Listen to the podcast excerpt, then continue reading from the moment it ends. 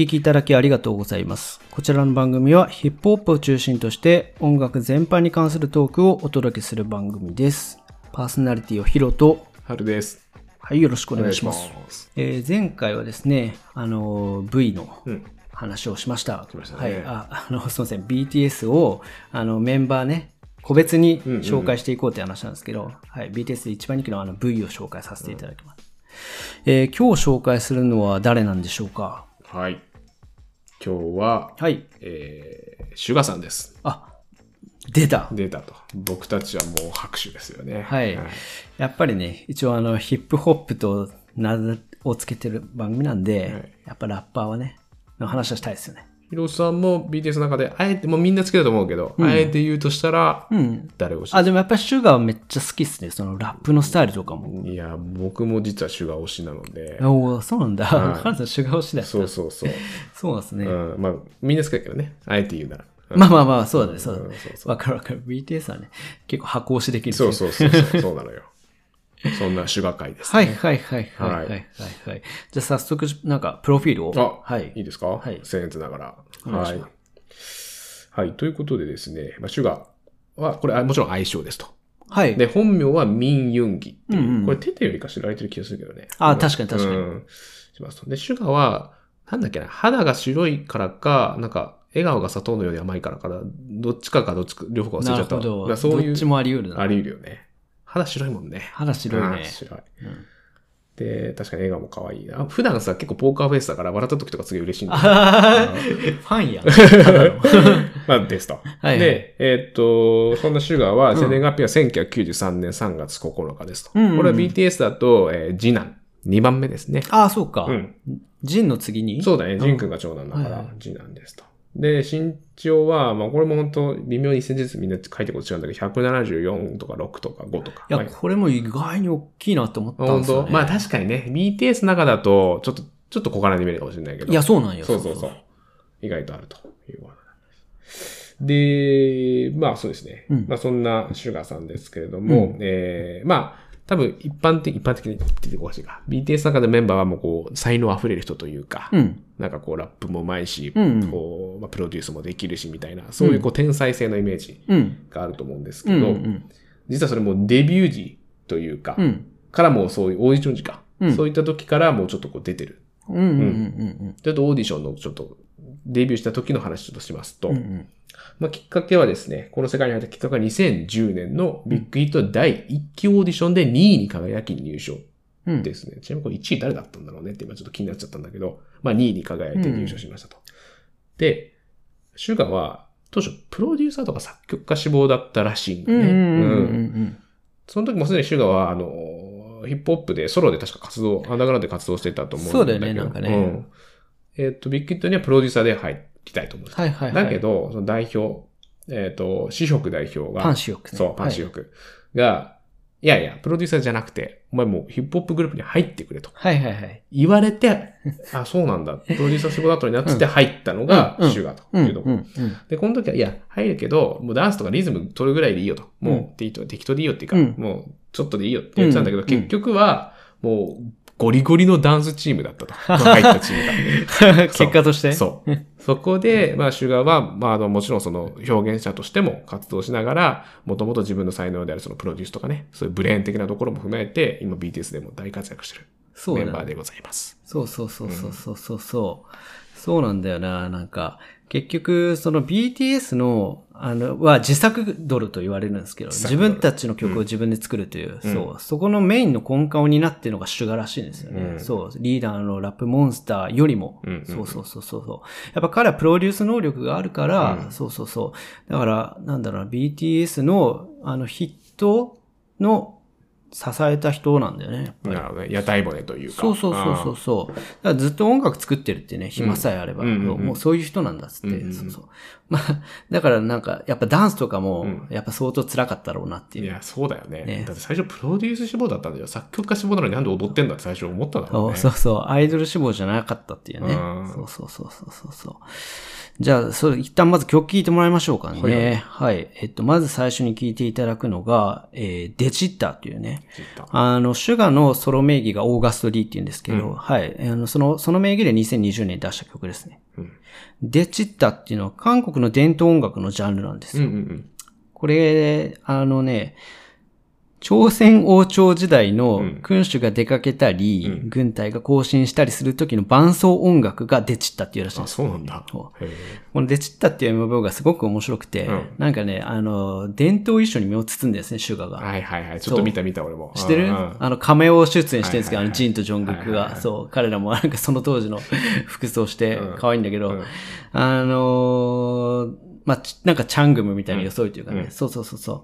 あのーそれでね、あのーなんだろう、なんでそうしたかっていうのを、まあ、ちょ今日聞いてもらった後に話すか。うんはい。まず、あの、ちょっと伝統音楽っぽいなんかその、モチーフとかがあるんで、それも含めて楽しい曲なんで、聞いてください。えー、オーガスト・リーで、デチッタ。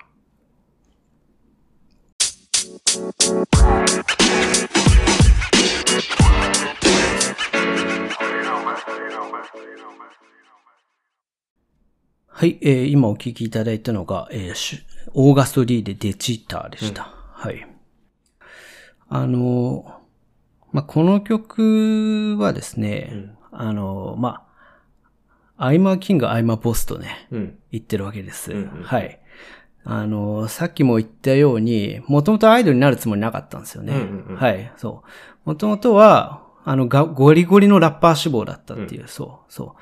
で、なんかやっぱそこを一番気にする人ではあるんでね。なるほどねシュガっていうのは。うんその、大事にしてるところなんだ。そうそうそうそうそうそうそう、なんだろうな。なんかやっぱりやんややんや言われると、その、あの、ヒップホップ、んお前らなんかやってる顔してるけど、所詮アイドルだろみたいな。そう。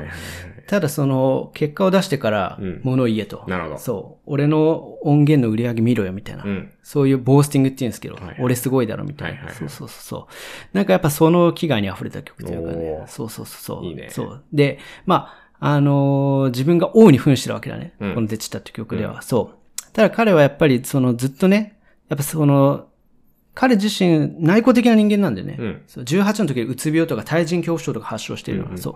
で、やっぱり成功すればするほど、その光とそれに伴う影。そうだよね。これそう強いほどね。これにやっぱ苦しんでる人で、ねそうそうそう。だからまあ、この曲もね、まあ、王をに扮してるとはいえ、うんそう、最終的にはその、なんかその、し自分が縛られてね、うん。目隠しされてね、うん。そう、なんかこう首を切られるような、なんか、なんかそういう予想をしてるわけなんですよ。そうそうそう。だからやっぱりね、あの、そういうふ危うさというか、不安定さ、うん。そう、それも魅力的だし、やっぱり魅力的なラッパーはみんなそういうところがありますね。光と影っていうのそうそうそうそうそうそう。やっぱね、苦しむんですよ。まあ、それでドラッグやっちゃったりする人もいるわけなんだけど、そう、あの、今のデジタっていう曲では、で、実際そうやってドラッグやって、うん。あの、捕まっちゃったアイドルラッパーがいるんですよ。うんうんうん。そう。えーその子を、あの、ちょっとこう、非難するじゃないけど、うん。そう、そう、お前は、所詮才能なかったんだ、みたいな、うんそんな、みたいなこと言ったりもしますね。なんかシュガーはさ、結構さ、普段、ほんとし喋んねえなって思うこと多多いじゃん、シュガー。はいはいはいそうそうはい。だけどさ、たまにそれこそネットニュースとかでさ、なんか結構さ、割とこう、根が深い問題、だからジェンダーの問題だったりとか、うんうんうんうんそういうことに対して結構ビシッとした意見をうんうん言ってるっていうのを記事で見たりするよね。話 話してるところあんま見れ見れないんだけど。だからやっぱそういうなんか、なんつうんだろうな、やっぱ深く考えて、そうだね。うん。なんか自分なりのやっぱこう、こうだって思ってる、あの、ある人なんだろうね。そうだね答えというか、そう考。えが。そう。なんか、BTS のご意見版じゃないですけど、うんやっぱ一番なんかこうピリッとした空気にさせるようなこと言うのがシュガーだったりするし、そう思わやっぱりね、いやでもやっぱ本人の資質なんだろうなっていう。うんうんとにかくその、正直自分はアイドルになってなくても、やっぱ成功はしてただろうなっていう。そんな感じだよそう、ねうんまあそれは事実としてあると思うし、うんそう。そう。だけどやっぱりその、俺にしかできないことを、うんをやってのけたんだっていうことは、うん結構彼の離陸の中でね、自信の表れとしてあるし、うんそう。だけれども、あの、このままもうステージからもう見下ろしたいみたいな、うん正直ここまでの、ここまでそんな光に照らされるような、うん。あの状況は望んでなかったっていうのもね。なるほどそうね。そうで。やっぱりそういうなんだろうな、自分の中のこの葛藤だったり、うんそのアンビバレンスな感情、うん。そう。えー、それをこう、音楽で表現できるっていうのは、やっぱりラッパーとしてすごく魅力的だよね。そうだよね。それこそっていうところもあるもんね。だし、やっぱりシュガっていうのはやっぱり BTS の、あの、その音楽制作にやっぱ根幹から深く関わってるから。うん。だあの、BTS の話を前回した時に、うん。うんやっぱりその青春の危うさとか、うん。そう、なんかそういう、あの、ね、あの、オードリーの若林のラジオ聞いてるような感覚だみたいな、そう、そう。やっぱその資質ってシュガが持ってたんかなとは。な思いますね。それはいはいはいそうそうそうそうそうそう。これはやっぱりね、しっかり自分がリアルに感じてないと作れないもんね、きっとね。そうそうそうそうそうそう。そうなんよ。そうそう。そう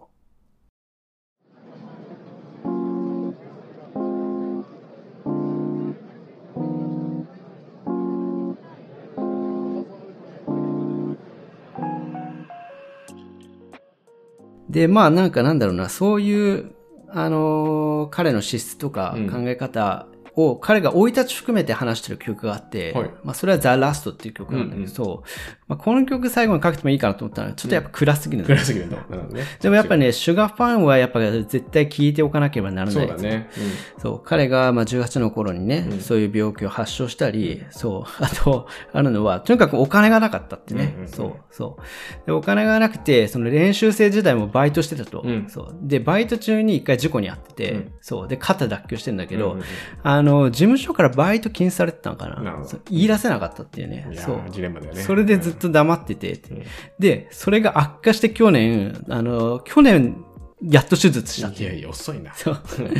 そう。だから去年ちょっときあの休止してた期間がある。その時の傷だったんだね。そうそうそうそう。えー、そうなんですよ。そう。ザ・ラストはね、あの、まあ、よかったら聞いてみてください。うんはい。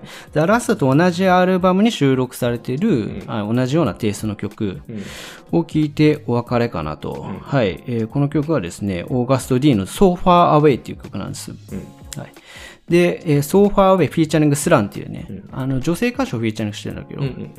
まあ、本当に聞いてほしかったのは、その女性歌手じゃなくて、あの、ジンとジョングクがフィーチャリングされてるバージョン。なるほど。これがマジでいいっていうこれを聞いてほしかったんだけど、これは音源化されてないんでね。なるほど残念だわ。これはネットで聞いてくださいと。はい。なので、まあ、これを聞いてお別れかな。うんうん。はい。本日もお聞きいただきありがとうございましたした。